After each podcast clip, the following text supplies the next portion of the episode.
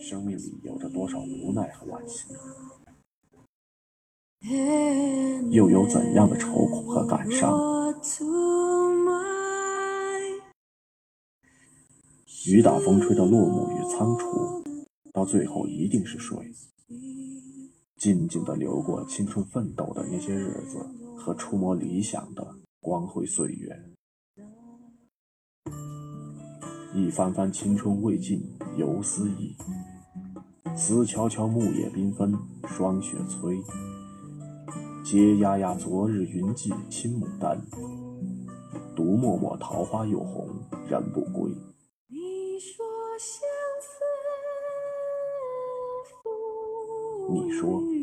相思赋予谁？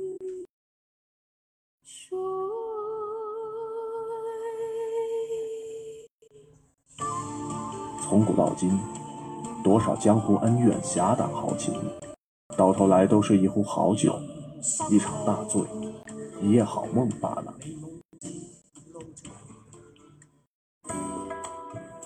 杯酒围炉夜话，浅尝心底清茶，耳边一曲琵琶，谁在梦里寻他？欢迎来到夜听晚风。我是阿奇。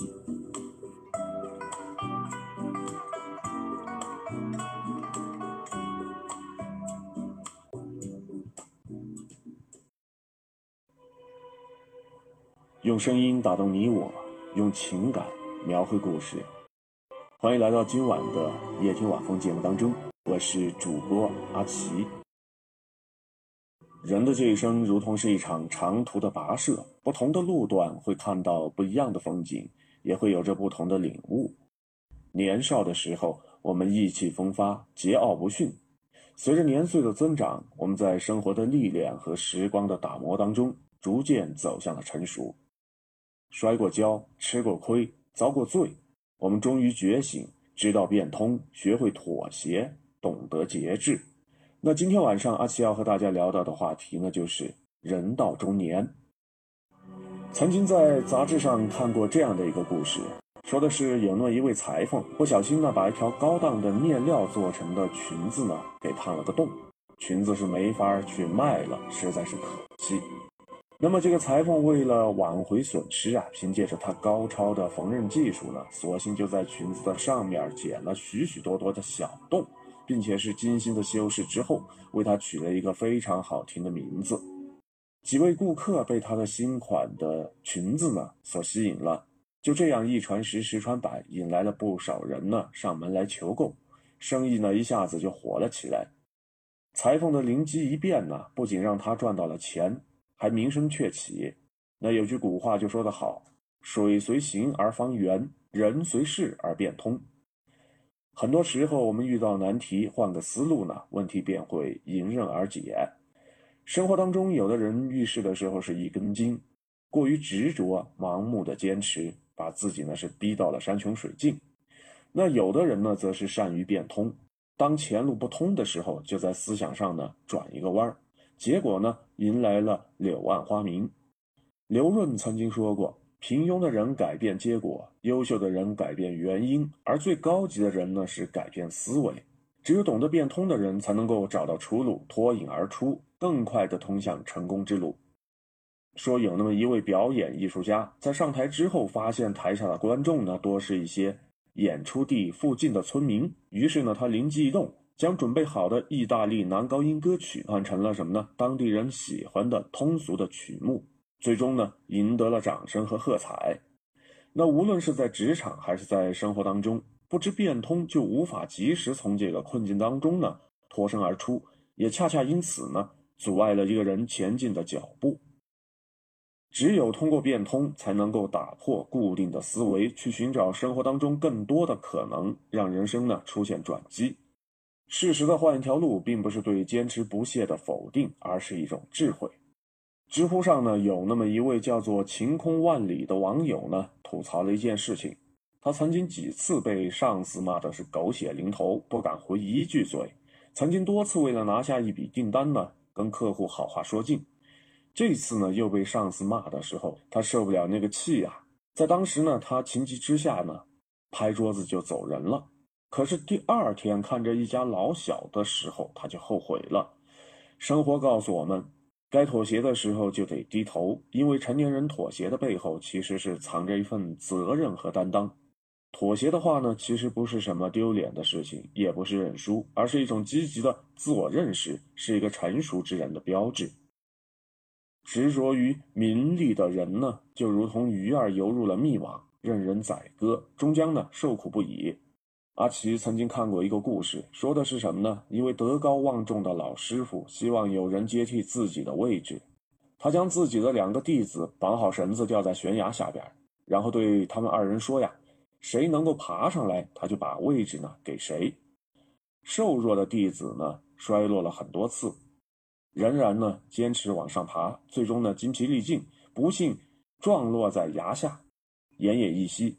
师傅呢把他救了上来。另外一位健壮的弟子呢，几次失败之后，他便滑到了悬崖的底部，走出了谷底。之后呢，四处游历，拜访高人。一年之后呢，才归来。意外的是，他却被指定为接班人。众人疑惑的就问师傅了。这个时候，师傅就说：“呀，如果说一心只想争名夺利的话，那么眼前就只能是悬崖峭壁，再也没有其他的心思去寻找别的路了。那生活当中用尽气力追逐名利的人呢，难免一失足成千古恨，未曾有过片刻的安宁；而懂得适可而止、见好就收的人呢？”不会沉沦于利益的争夺，往往是内心平静坦然。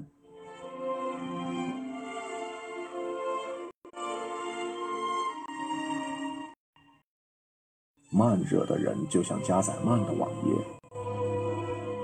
可能有很赞的内容，但很少有人愿意等。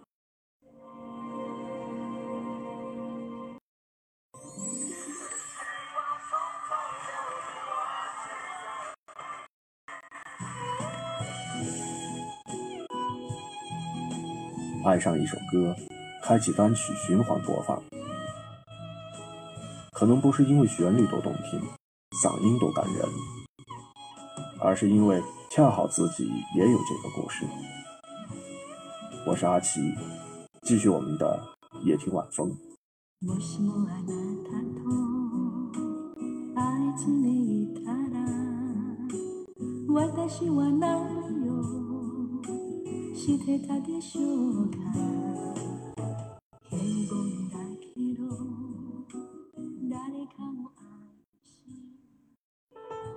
说有那么一哥们儿是做房地产生意的，在小城市里边是资产千万，已经是相当不错了。可是当他觉得自己数年的经营不如他的同学在外地做风险投资一个月的收入的时候呢，他就按耐不住了，拿着大笔的资金呢跟风投资。结果没多久之后，他不但没有挣到钱，还亏光了用来投资的所有钱。好在呀，他能够意识到是自己的贪欲冲昏了理智。此后的好几年呢，他就老老实实的从头做起，整天一门心思忙于各种名利的争夺，让自己的生活不得安宁。不如及早的控制自己的贪欲，把时间呢留给真正有意义的事情。周国平曾经说过。人在世上生活，必须做选择和决定，也会遭遇到疑惑、困难、挫折，皆需要力量的支持。那么，在一切力量当中，最不可缺少的是一种内在的力量。这个力量呢，就叫做觉醒。名利地位也许可以使你活得风光，内在的力量呢，其实才能够真正让你活得有意义。知道变通，换个思路，找到出路，才会欣赏到人生路上的别样的风景。学会妥协不是软弱，而是认清了事实，权衡利弊，选择最好的解决办法。懂得节制，不过分的贪婪，不沉沦于欲望的追逐，人生路上呢才会多一份平静。人活一世，我们在一次次的觉醒当中走向成熟。反之呢，成熟的人呢更懂得适时的觉醒。往后余生，愿你我呢拥有觉醒的力量，拥抱人生的好运气。作家摆渡人曾经问他的大学教授：“什么是理想生活呢？”教授的回答是引人深思啊。教授就说：“到了某个年纪，你自然就会悟到，身外之物根本没有那么重要，低配的人生其实才是最踏实、最稳定的。那过去呢，我们总以为人的这一生呢，就是要追求高配置的生活，比如说像开着高配的车子，住着高档的住所，有一份风光体面的工作。如今的话呢，半生已过，我们才慢慢的明白，人若是太过于追求高配的话，终将会不堪重负。适当的减减配置，这样的话呢，才能够活得更加的从容淡定。《肖申克的救赎》这本书的作者斯蒂芬金呢，有着一套自己别致的小桌子理论。他写作的时候只需要一张小桌子，一平米大小，学生桌的那个样子。那么桌上摆放的物品呢，也是非常的简单。一盏足以照亮桌面的小台灯，稿纸或者是电脑，除此之外呢，再没有其他的东西。当他成名之后呢，他曾经尝试过给自己换一张高级一点的书桌，胡桃木的材质，宽大呢，如同是单人床一般，只为凸显自己一流作家的身份。如愿以偿的他，发现自己呢，并没有想象当中那么快乐。坐在豪华的桌子面前的他呢，灵感全无。不久之后，他就放弃了这张桌子，回到了他那张原来的简陋的小桌子上。阿奇非常赞同这样的一句话：“你占有支配物质，但同时呢，也会被物质所占有支配。”居里夫妇结婚的时候，他们的会客室里边呢，只有一张简单的餐桌和两把椅子。居里的父亲知道之后啊，准备送他们一套家具，但是居里夫人呢拒绝了，他就说呀。有了沙发和软椅，就需要人去打扫，在这方面花费的时间未免太可惜了。那她的丈夫呢，就对她说：“不要沙发也可以呀，我们再添一把椅子怎么样？客人来了也可以坐坐呀。”居里夫人还是不同意。要是爱闲谈的客人坐下来怎么办呢？最后他们两人决定啊，不再增添任何的家具了。家里边虽然是空空荡荡，但是他们的内心却是无比的富足。那其实呢，生活就是这个样子，只有舍弃一些非必要的物件，才能够做到起舞轻盈。物质低配并非是让你压缩生存的空间，降低生活的质量，而是找到一个最合适的生活方式，过着舒心从容，还有余下的时间来享受精神生活的日子。我什么都没忘，但是有些事。只适合收藏，不能猜，不能想，却也不能忘。人易老，事多恼，梦难长，夜未央。一壶浊酒，三分痴笑，醉又何妨？我并没有醉。我只是心儿碎，开放的花蕊。欢迎回到夜听晚风，我是阿奇，继续我们接下来要说的故事。如果你也是心儿碎，我陪你喝一杯，我只要美酒。加咖啡，我们再来第三杯，一杯再一杯。人到了中年之后，最好的生活状态呢，就是低配你的生活，高配你的灵魂。少买一件新款的衣服，多读一本书；少买一套高档的家具，多听一门课。于删繁就简的生活当中，修出丰盈的内心自我。人这一生呢，其实是以中年为一个界限，前半生可以说是鲜花怒马，后半生呢是采菊悠然。年轻的时候要学会驾驭这个欲望啊，让它成为自己的动力。那么到了一定年纪的时候，就要克制欲望，知足常乐，感受人间的至味清欢。阿奇曾经看过这样的一个故事，说的是有一个农夫，他想要买一块地，那么卖地的人对他就说：“想买地没问题啊，你需要缴纳一千块钱，你用步子圈出多大的地，那么那块地呢就全部归你。”但是有个条件啊，只给这个农夫一天的时间。如果说农夫不能在最后的一刻回到起点，那么他一寸土地呢都得不到。农夫一听很开心啊，很划算呐，一千块钱就可以呢，自己想画多大呢就画多大。他心里边就在想啊，我一定要多走一些路，这样一天下来呢就能够圈出很大很大的一块地了。越想越觉得非常的划算，于是呢，农夫就果断的交了钱。签订了合约。第二天呢，农夫一早就出发上路了，一直往前赶路，片刻都不休息。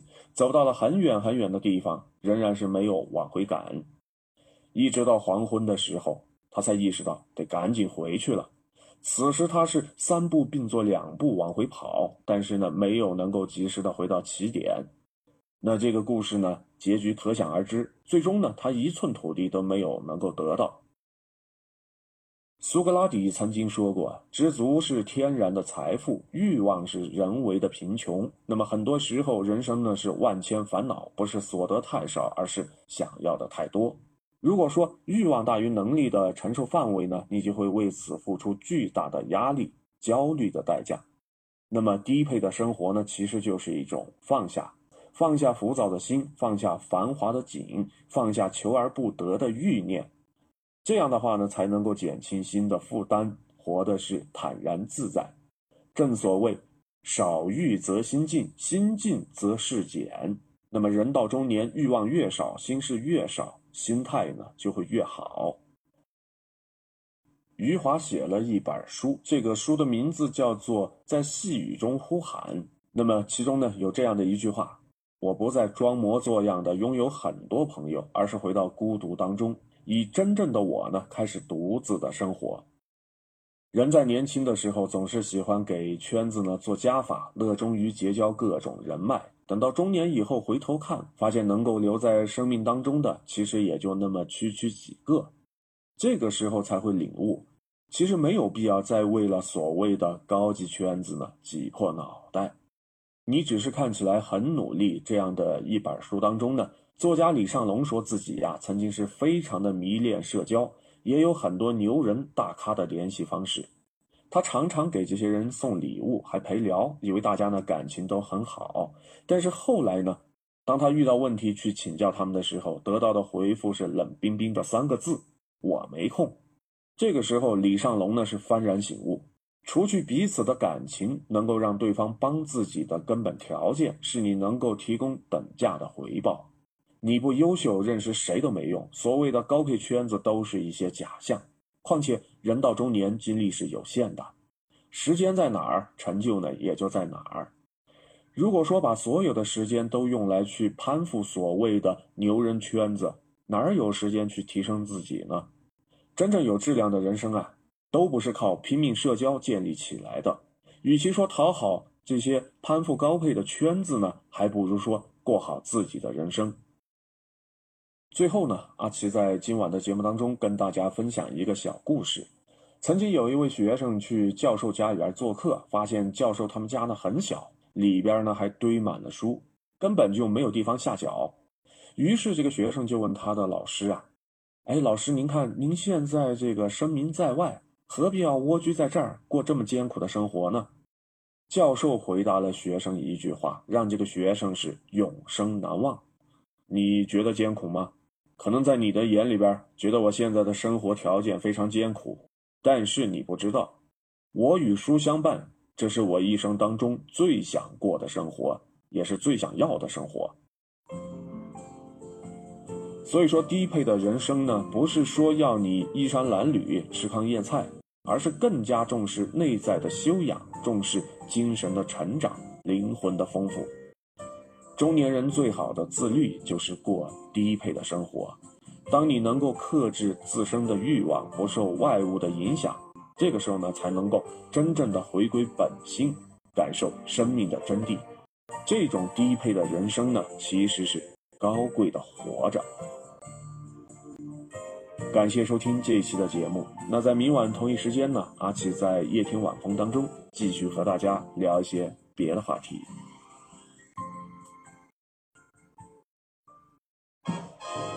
经历的意义在于引导你，而非定义你。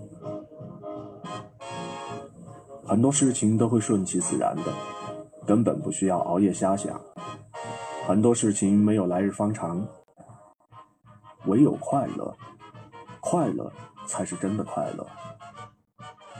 夜深了，晚安。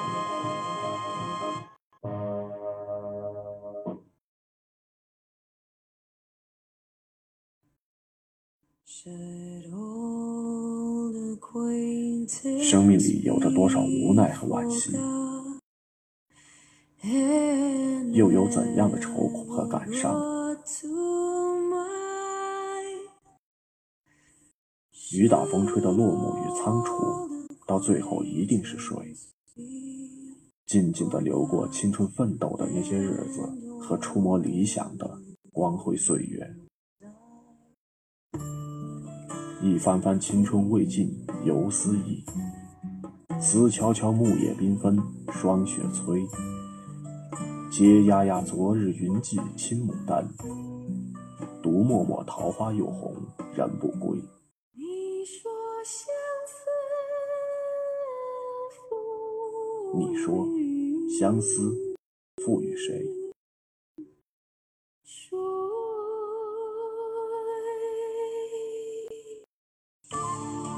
从古到今，多少江湖恩怨、侠胆豪情，到头来都是一壶好酒，一场大醉，一夜好梦罢了。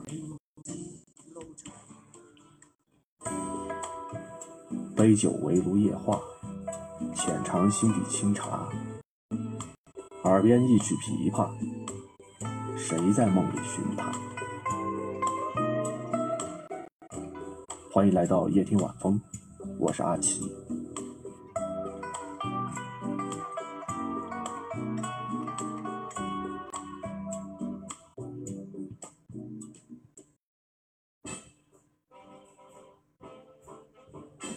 用声音打动你我，用情感描绘故事。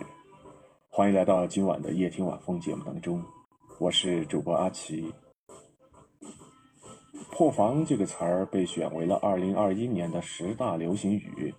那今天晚上阿奇要和大家分享到的呢，是一个年轻人在牙科诊所的破防的故事。在这个故事当中，关于拔牙的叙述，对于有过类似经历的听者呢，可以说是充满了挑战，感官刺激十足。期待您在听完了之后，在节目下方的评论区呢，和阿奇聊一聊您的感受。你看这窗外的雨会停吗？所有的雨都会停的。风往阳台里边刮，大理石的地面上全是水渍，边边角角的水泥缝里是似乎整年都不会干的发霉的印记。艾塔看了一眼手机，朋友又发来消息问他要不要去看画展。已经是这周第三次了，但是他现在没有心思回复，有点牙疼，左下方说不清是哪一颗。总之，前后连成一排的三四颗牙呢，都发酸发胀。他下意识地打开了通讯录，要预约医生，正准备把口腔医院的号码拨出去，才想到这个点儿，医院都已经下班了。夜空黑漆漆的，要使劲朝云雾后边眨眨眼，才能够看见一星半点儿，不知是飞行器还是什么的闪光。几分钟之后，连那一点隐约的闪光也完全看不见了。雨点打了下来，速度和密度都越来越大，雨珠也逐渐饱满起来，稳稳地敲着地面。在北风的裹挟下，他们朝艾塔袭来，在成套睡衣的边角留下斑驳的水痕。他急忙用手去掸，想起朋友的邀约，便退回了卧室里去。可以看画展是没问题。朋友又发来大段的文字，他说他看起来也不想太强求。朋友在聊和男朋友之间闹出的一些不愉快，只要不是拉去吃饭，艾塔想，如果朋友提出吃牛排，那将是一个巨大的磨难。他现在甚至是不能够轻松地咬下一口薯片，这些他都还没和朋友说。饿肚子不好受，但眼下需要先解决迫在眉睫的事情。他一边嗦着嘴里边的那颗牙，好像是疼痛的中心，或许是这颗有点蛀了。一边安抚着朋友，顺带着计算可支配的休息日。两人的空闲时间似乎怎么也对不上，对方没有回答。艾塔有点焦虑地发消息给父母，说牙疼要去看医生，说还不知道能约上哪天的号。那边很快来了消息，不是去年才做过根管治疗吗？说是不会住了，怎么这么快？艾塔的第一反应是我也不知道啊，很多问题，很多生活上的大大小小的事情，临到被父母问起来的时候，只有一种浮浮沉沉的无力感。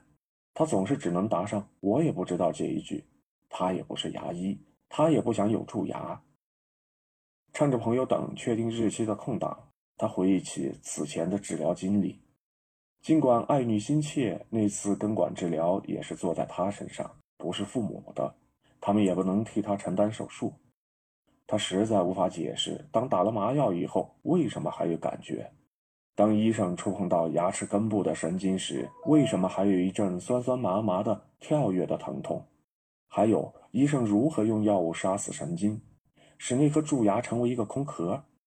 既然没有神经，那为什么他现在还会疼？艾塔对着镜子。手指伸进嘴里戳了戳那颗牙，竟然有一丝晃动。他认为那是幻觉，因为太痛了，所以才觉得摇摇欲坠。如果说他才二十出头，年纪轻轻的就对别人说自己牙要掉了，那才真是叫人吓掉大牙。静默，数十个问题被激起，盘旋在空中，久久不能落地。除了窗外屋檐的雨水滴落，没有回音。艾塔恨不得现在就冲到医院，让大夫看看这情况到底是什么个原因，给个准信。能做的只有等待。手机又响了起来，是在远方的父母商量了之后发来消息：“小问题，你别管他，这两天好好刷牙就没事了，疼就忍两天，过几天他自己不就好了。”朋友对于艾塔要看病，所以规划时间表的要求不置评论。也许手机已经不在身边，而艾塔很不争气地掉下两滴泪来。症状三天前就开始了。他早上刷牙的时候，能看见牙膏白色泡沫里的血丝。如果再使劲刷刷，血丝会变成鲜红的血流，把泡沫整个染成粉红色，很好看，但是一点儿也不有趣。那时他心想，请假很难，周末又难得休息，不想往医院跑。可是疼痛一天比一天加剧，到了今天晚上，他照常买一份三明治，却连面包都咬不下去。这本不是什么大事，世界上除美食外，还有很多值得追求的美好事物。但当生活像艾塔的这样枯燥到只剩下食物的慰藉，那无异于给住在井底的人盖上了盖子。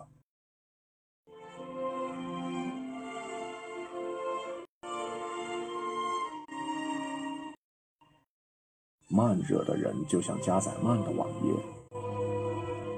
可能有很赞的内容，但很少有人愿意等。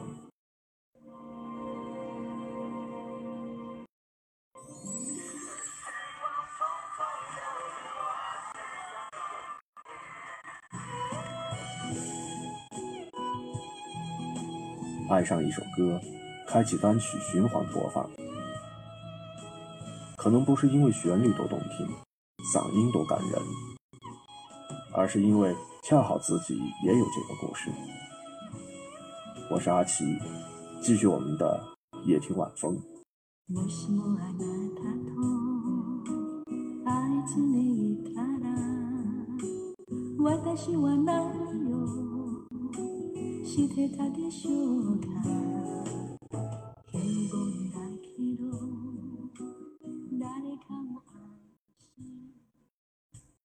回复说：“不行，必须得看。”他知道会被评价成一个娇贵的小姑娘，连牙疼都忍不了。他也知道，在父母辈的观念中，上医院花钱看病就约等于上当受骗。但他更知道，症状到明早还会更加加剧，即使他时时刻刻盼望着哪次刷到他的时候就不再出血。他听说现在的年轻人很任性，有点小毛小病。就得去治疗。过去没有人拔智齿，牙疼的几天之后，智齿就长出来了。可人类的咬肌在退化，下颌处变窄，导致智齿长不出来，找谁说理去？艾塔有个朋友得了痛风，上大学时天天吃青菜豆腐；另一个得了关节炎，在艳阳天里还穿着秋裤。现在轮到他自己，还没步入社会，牙齿不顶用了。医生在周三下午给他做检查，你这颗牙不能留下，拔了吧。大夫的话丝毫没有回转的余地。什么？艾塔从躺椅上弹起来，对着小镜子左右端详。是牙劈裂，大夫说，现在那颗牙从上到下裂成了两半，所以用手指使它晃动并不是错觉。艾塔缓缓地想起有次吃饭听见过一声响亮的咔嚓，但并没有吃到异物，所以转眼就被他忘在了脑后。通常来说，牙龈裂产生的看不见的细纹无需治疗，不过现在有了裂缝，食物残渣全堆积在里边。腐蚀着牙龈，那块肉差不多全烂了。医生摇了摇头，对一旁的护士说道：“年纪轻轻的真可惜，回头还要镶假牙。”啊！好不容易接受了牙齿有缺口的事实，又遭受突如其来的一击。医生耐心地向他解释：“有缺口会导致上方的对咬牙继续生长。人的牙齿并非成年后就固定，这颗牙越生越长。”最终只能一起坏掉，做了假牙也不是一劳永逸的，每天都要拿下来清洗。不过有条件的话，可以选择做种植。艾塔快崩溃了，医生背对着电脑，等着艾塔拿主意。他右手紧紧地扣着躺椅扶手，好像那样就能攥住这非拔不可的牙。手机屏幕亮了起来，弹出一条消息：朋友说突然有事，不看画展了。从医院离开的时候，天阴着，堆积了很厚的云，显得特别低。眼看快要下暴雨，艾塔也没力气坐一个小时回程公交，就站在门口打车，肿着腮帮，咬紧纱布。护士看见他的脸色，吓了一跳，问：“真的没事儿吗？看起来很不好。”艾塔无力地摇了摇头，只是在拔牙的时候出了很多血罢了。想到在诊室的躺椅上不能说话，无人陪同，他转向别的方向，眼眶一湿，差点又落下泪来。医生用最快的速度拔牙，挖去腐肉，又缝上了伤口，同时用最轻柔的语气劝他放松。司机看了一眼他捂在脸上的冰袋，不再说话。朋友的动态里多了一张和男朋友的合影。咖啡店的一角，两人的神情看起来甜蜜又温存。艾塔艰难的单手操作，点下那颗小小的灰色爱心。出租车上，他小心地把口水聚拢成一大团在咽下，每一次肌肉抽动都牵拉着缝针线。麻药未退，他的表情现在很是僵硬。六个月后，艾塔如约前往医院做种植，本来是做最便宜的，说最便宜也要花费他所有的积蓄。半路上，他接到母亲的电话，家里垫付了医药费，还把选择调到了最贵的那档。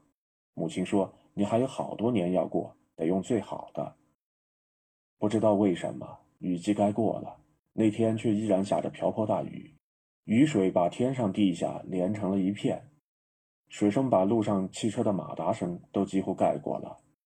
艾塔举着伞，趟过路口的积水，冒雨赶了四十分钟的车程。就是为了让别人在自己身上动刀子，他想到，还愤愤不平地咬咬牙。现在那块缺口已经长成了完整健康的粉红色牙床。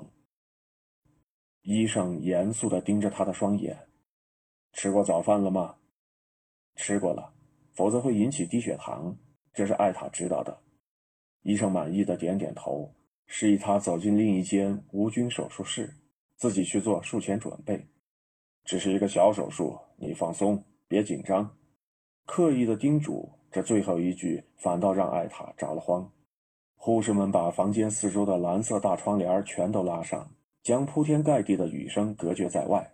抽屉开合声、胶皮手套声、奇形怪状的不锈钢工具碰撞的声音，还有各种拆包装盒、撕拉胶带、喷洒消毒水的声音，在艾塔四周奏起了一首小型交响乐。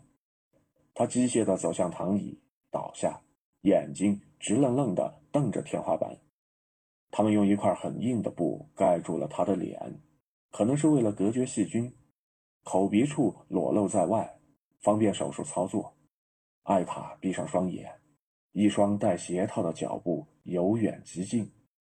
小转椅被拖到了近处，无影灯打开。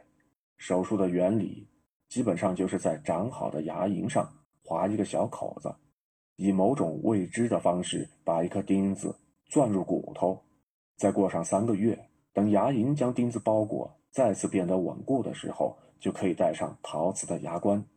很简单，但医生可不会手软，病人也不会有临阵退缩的余地。四号钉，你去那边拿一个四号的过来，这边没有。什么，在某某市那边吗？对，他要用这个四号的，这个不行，这个太大了。你去找某某大夫拿，快去快回。医生和护士们以最简短的语句传递着加密信息。没有人告诉艾塔手术的进度。手术能成功吗？这不好说，得看骨头长得好不好，密度够大就可以。不行的话，还要进一步植骨。那我的骨头好吗？这是看不出来的，只有手术中切开看了才知道。于是艾塔在手术室里听天由命。他莫名地联想到那些扮死人的演员。他们在战场上、丛林里、大雨中扮演尸体，一动不动地躺着，无论周围有多少喧嚷，都毫无反应；无论身上有哪里不舒服，都保持着原来的姿势。艾塔也在手术室里为医生扮演一具尸体。护士叮嘱过，千万不能动，太痛就举手，因为妄自移动会伤到自己。所以艾塔大张着嘴。试图屏蔽任何感官上的信号，像一具真正的尸体那样没有感觉。牙齿勾到了橡胶手套，手指回缩了一下。别咬我，医生说。他们还在无影灯下打着这场无声的仗。闭着眼睛，并不需要的感官现在比平常灵敏十倍。他听得见方圆十里的雨声，穿透厚厚的窗帘，传到耳朵里。手术台上，锐器磕碰着其他的牙齿，各种工具在几双手之间来回传递。有太多清醒的时间可以思考太多的问题。他自然而然地想到，如果今天死在了这里，就可以立刻起身，走入雨中去参加幽灵的游行。我什么都没忘，但是有些事只适合收藏。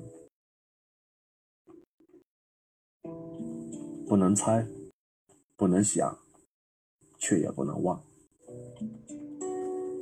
人易老，事多恼，梦难长，夜未央。一壶浊酒，三分痴笑，醉又何妨？我并没有醉，我只是心儿碎。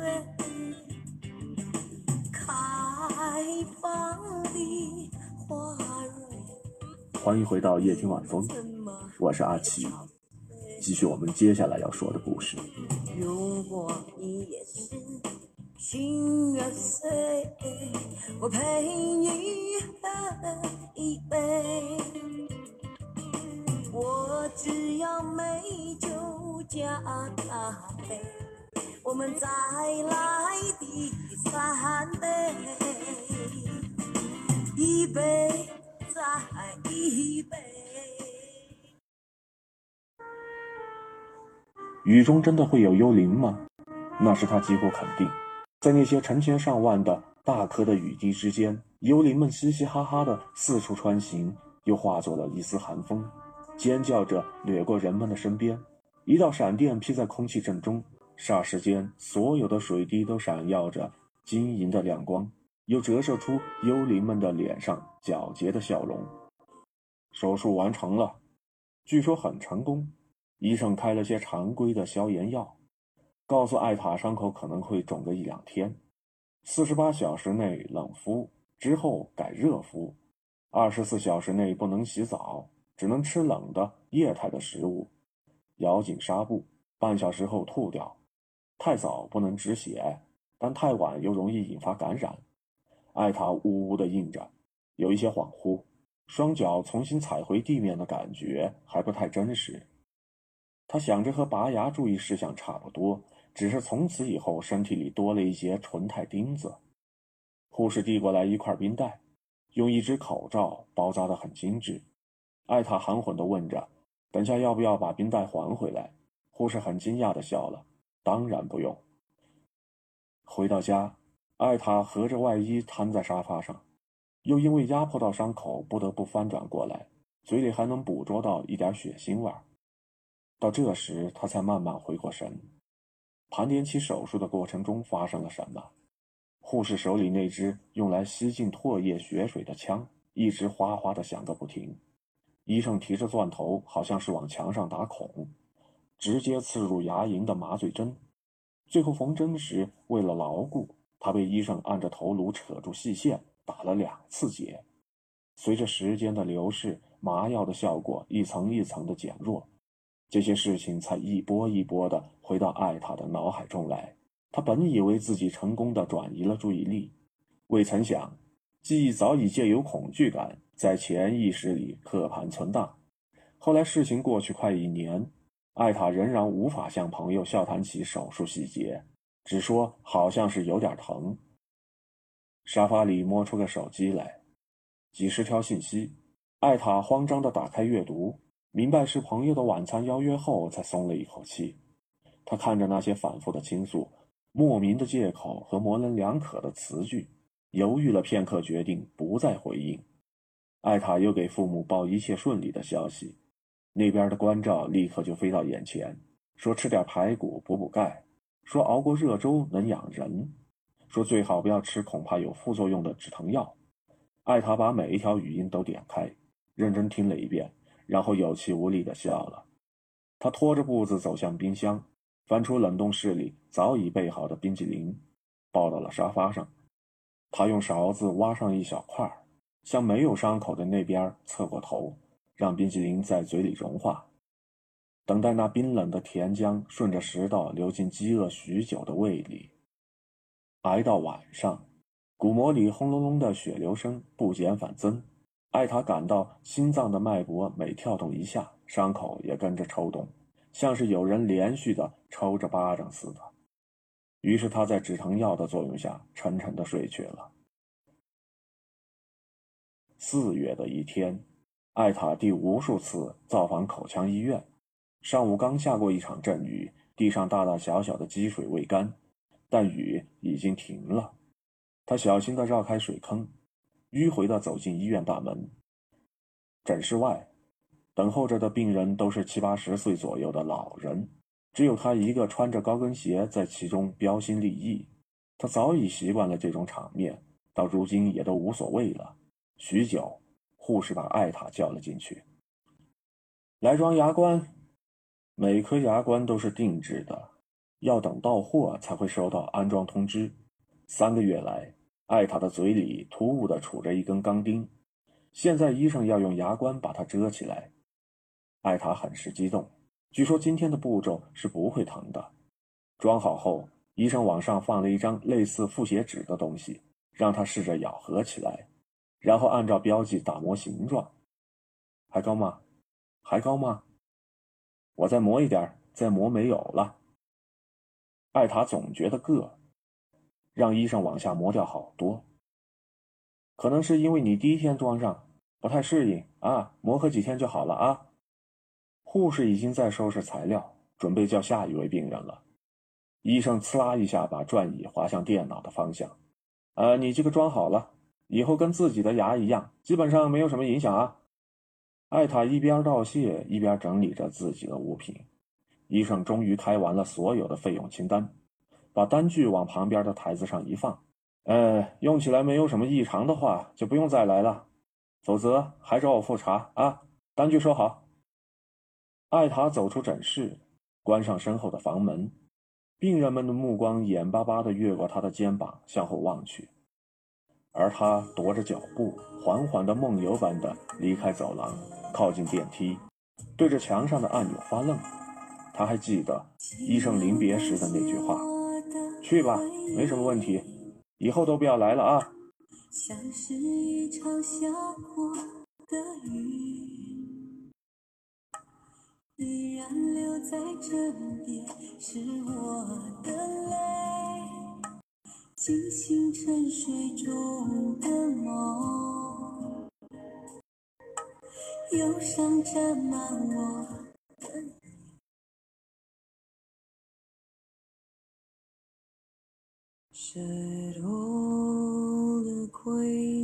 生命里有着多少无奈和惋惜，又有怎样的愁苦和感伤？雨打风吹的落幕与仓促，到最后一定是水，静静的流过青春奋斗的那些日子和触摸理想的光辉岁月。一番番青春未尽犹思忆，思悄悄木叶缤纷霜雪催。嗟呀呀昨日云髻青牡丹，独默默桃花又红人不归。你说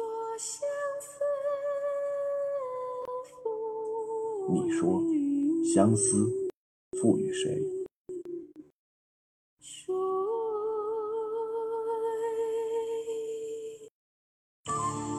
从古到今，多少江湖恩怨、侠胆豪情，到头来都是一壶好酒，一场大醉，一夜好梦罢了。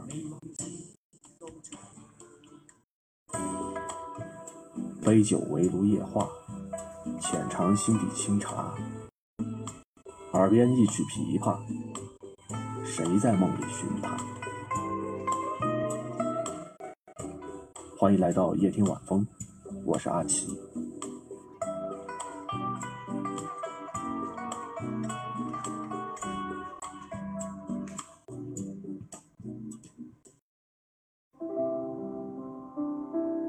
用声音打动你我，用情感描绘故事。欢迎来到今天的夜听晚风，我是阿奇。在广西桂林的街头，人们可以经常看到一个。不男不女的人，他人高马大，却是每天穿着紧巴巴的旗袍在街边卖艺，被人嘲笑，受人讥讽。这个男人依旧是我行我素，而更为夸张的是，他竟然是将女装卖艺这件事情坚持了二十多年。他究竟是异装癖，还是女装大佬，还是一种行为艺术呢？男人背后的故事，听完了之后却令人唏嘘。那今晚的夜听晚风呢？阿奇要和大家聊到的话题就叫做：等母亲过世，我就脱掉女装，做回男人。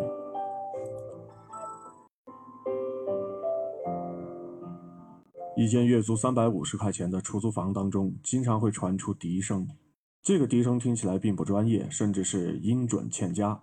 床上的人却是陶醉其中，跟着轻轻哼唱。这就是一对母子的日常生活。吹笛子的人叫做朱梦勋，五十九岁。他留着一头灰白色的卷曲的齐肩长发，乱糟糟的，发旋处呢还有些秃，怎么看都是一副女人的模样。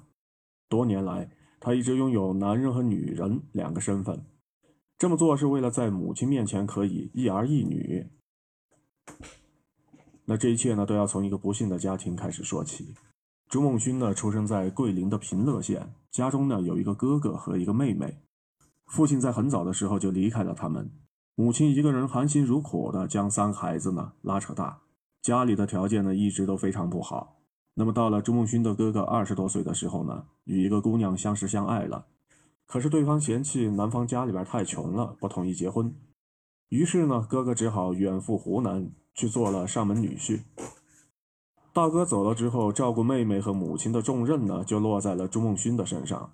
一九八七年初，十八岁的妹妹突然是确诊得了白血病。为了给妹妹治病，二十七岁的朱梦勋呢，花光了自己的全部积蓄，东借西凑，欠下了一屁股债。不幸的是，一年之后，朱梦君的妹妹朱丽丽呢，因为医治无效去世了。妹妹的突然离开，给母亲尹佩君呢，带来了巨大的打击。母亲总是半夜突然起床，打开妹妹的房门，反复的喊：“丽丽，丽丽，你去哪儿了？”白天，母亲逢人便说：“我们丽丽出远门工作了，赚很多钱呢，经常打电话回家，人也越来越漂亮了。”看到母亲的精神逐渐失常，朱梦勋是心痛不已。他带着母亲去看医生，医生的回答是：心病还需要心药医。也许就是因祸得福，生活给这个家庭呢带来了一丝希望。朱梦勋三十一岁那年呢，遇见了一个姑娘。两个人是顺利的结婚，不久之后，妻子呢就怀孕了。眼看着家里边的成员呢又多了起来，母亲这个时候呢也开朗了不少。正当一家人准备迎接新生命的时候，命运却是开了一个天大的玩笑。生产那天，妻子难产大出血，经过抢救之后，母子都没能够保住平安，双双去世。朱梦勋悲痛欲绝，他甚至是有了轻生的念头。可是他又回头看一看精神恍惚的母亲，觉得自己不能够一走了之，丢下妈妈不管。母亲问儿媳和孙子去哪儿了，朱梦勋说：“妈，他带着孩子还有妹妹一起出远门了。”这个家最终只剩下他和母亲两个人。尹佩君的精神状态越来越差，一天比一天消瘦。有人建议朱梦勋找一个年轻的女孩来假扮妹妹，抚慰母亲的思女之情。可是，就算能够找到妹妹的替身，那又有谁愿意一直待在母亲身边呢？于是，朱梦勋产生了一个大胆的想法。由于自己和妹妹长得有几分相似，他就抱着试试看的态度，穿上了妹妹的旧衣服，走到了母亲跟前儿。没想到，这个举动竟然是让母亲重拾了久违的笑容。妈妈终于笑了。朱梦勋鼻子一酸，说道：“妈妈，女儿回来了。”本以为偶尔扮演妹妹可以让母亲呢开心，可只要朱梦勋一换回男装，尹佩君呢就以为女儿又走了，一下子又红了眼眶，眼泪就像断了线的珠子一样的往下掉。看着母亲如此的伤心，朱梦勋是心如刀割。他在心里默默地做了一个决定，自己以后就只穿女装，只要母亲高兴。可是平时连袜子都舍不得给自己买的朱梦勋，哪儿有钱买女装呢？他把妹妹的衣服洗了又穿，穿了又洗，有时候甚至衣服呢还没干就套在了身上。街坊邻居们听闻了这件事情之后，纷纷送来自家的旧衣服，有旗袍、连衣裙、大衣。朱梦勋把这些衣服当作是宝贝，一件一件的洗好、挂好。在我妈眼里边，我是两个人，既是儿子，也是女儿。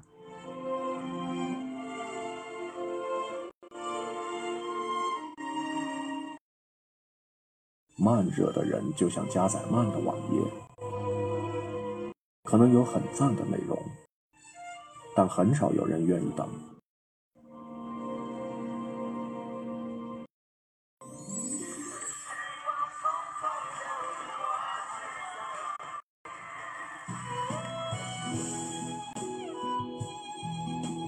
爱上一首歌，开启单曲循环播放。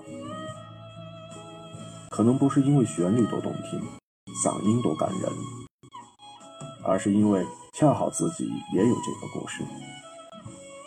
我是阿奇，继续我们的夜听晚风。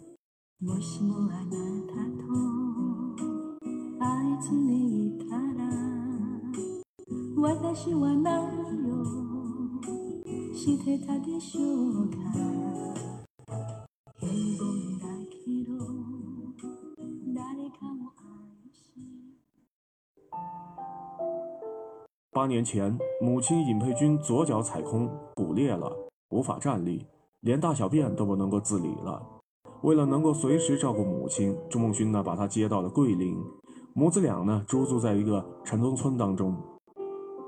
房租和水电费每个月需要五百块钱，而他和母亲两个人的低保，再加上老年人的补助金九十块钱，那每个月呢总的收入只有四百九十块。远在湖南的大哥，他的生活呢也比较困难，但是每个月呢会寄回两百五十块钱过来。尹佩君的身边呢是离不开人，那朱梦勋呢只好是丢弃了工作，每天在家里边呢照看母亲，经济压力呢是与日俱增。有一次啊，他就看到路边呢有人拉小提琴，过路的人呢就会丢一些钱，而朱梦勋呢仅在小学的时候接触过吹笛子，现在是早已经都不记得了。于是啊，他就买了音响和乐谱，自学笛子。渐渐的，母亲呢也跟着笛声唱起来。她最喜欢唱的歌呢是《孟姜女》。从此之后啊，朱梦勋便骑着一辆好心人捐赠的电动三轮车，载着母亲开始了街边的卖艺生活。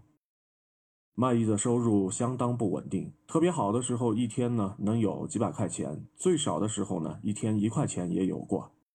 那么在表演的间隙呢，朱梦勋会时不时的跟母亲聊聊天，喂母亲吃一些东西。给母亲呢揉揉脚，路人看到有这个老汉穿着女装吹笛子，都对他是指指点点，骂他是神经病，是变态。吹笛子就吹笛子，穿的不男不女干什么？高雅的笛声都被你弄得污俗了。面对人们的羞辱，朱梦勋呢只是笑笑就说：“只要我妈开心就好，只要母亲开心，做什么他都愿意，哪怕是丢掉一个男人的尊严。”今年九十岁的母亲牙齿已经掉光，五十九岁的朱梦勋也已经是年近花甲。他说：“妈妈有的时候就像是一个孩子，需要被抱着、哄着才能够睡觉。”可是朱梦勋自己的将来呢？他没有打算。年纪大了，也没有岗位要他，更没有女人想嫁给他了。妻子过世之后，我本来就没想着再找了。再后来又穿了女装，就一直单身了。现在照顾母亲也顾不上自己的感情问题。为了一个孝字，他搭上了自己的半辈子，但是他觉得值。以前母亲生我们的时候，养我们的时候是那么的辛苦，那如今母亲老了，我不可能不管她呀。他穿上了女装，但是呢，却没有脱下身为儿女的责任。这是一个纯爷们儿。其实他并不是不在意别人的眼光，只是他更在乎的是年近九旬的老母亲脸上能多一些笑容。快过年了，朱梦勋有一个心愿，给妈妈买一件新的衣裳，因为他清楚的记得，小的时候母亲总是省吃俭用，就为了在春节给他买一件新衣服穿。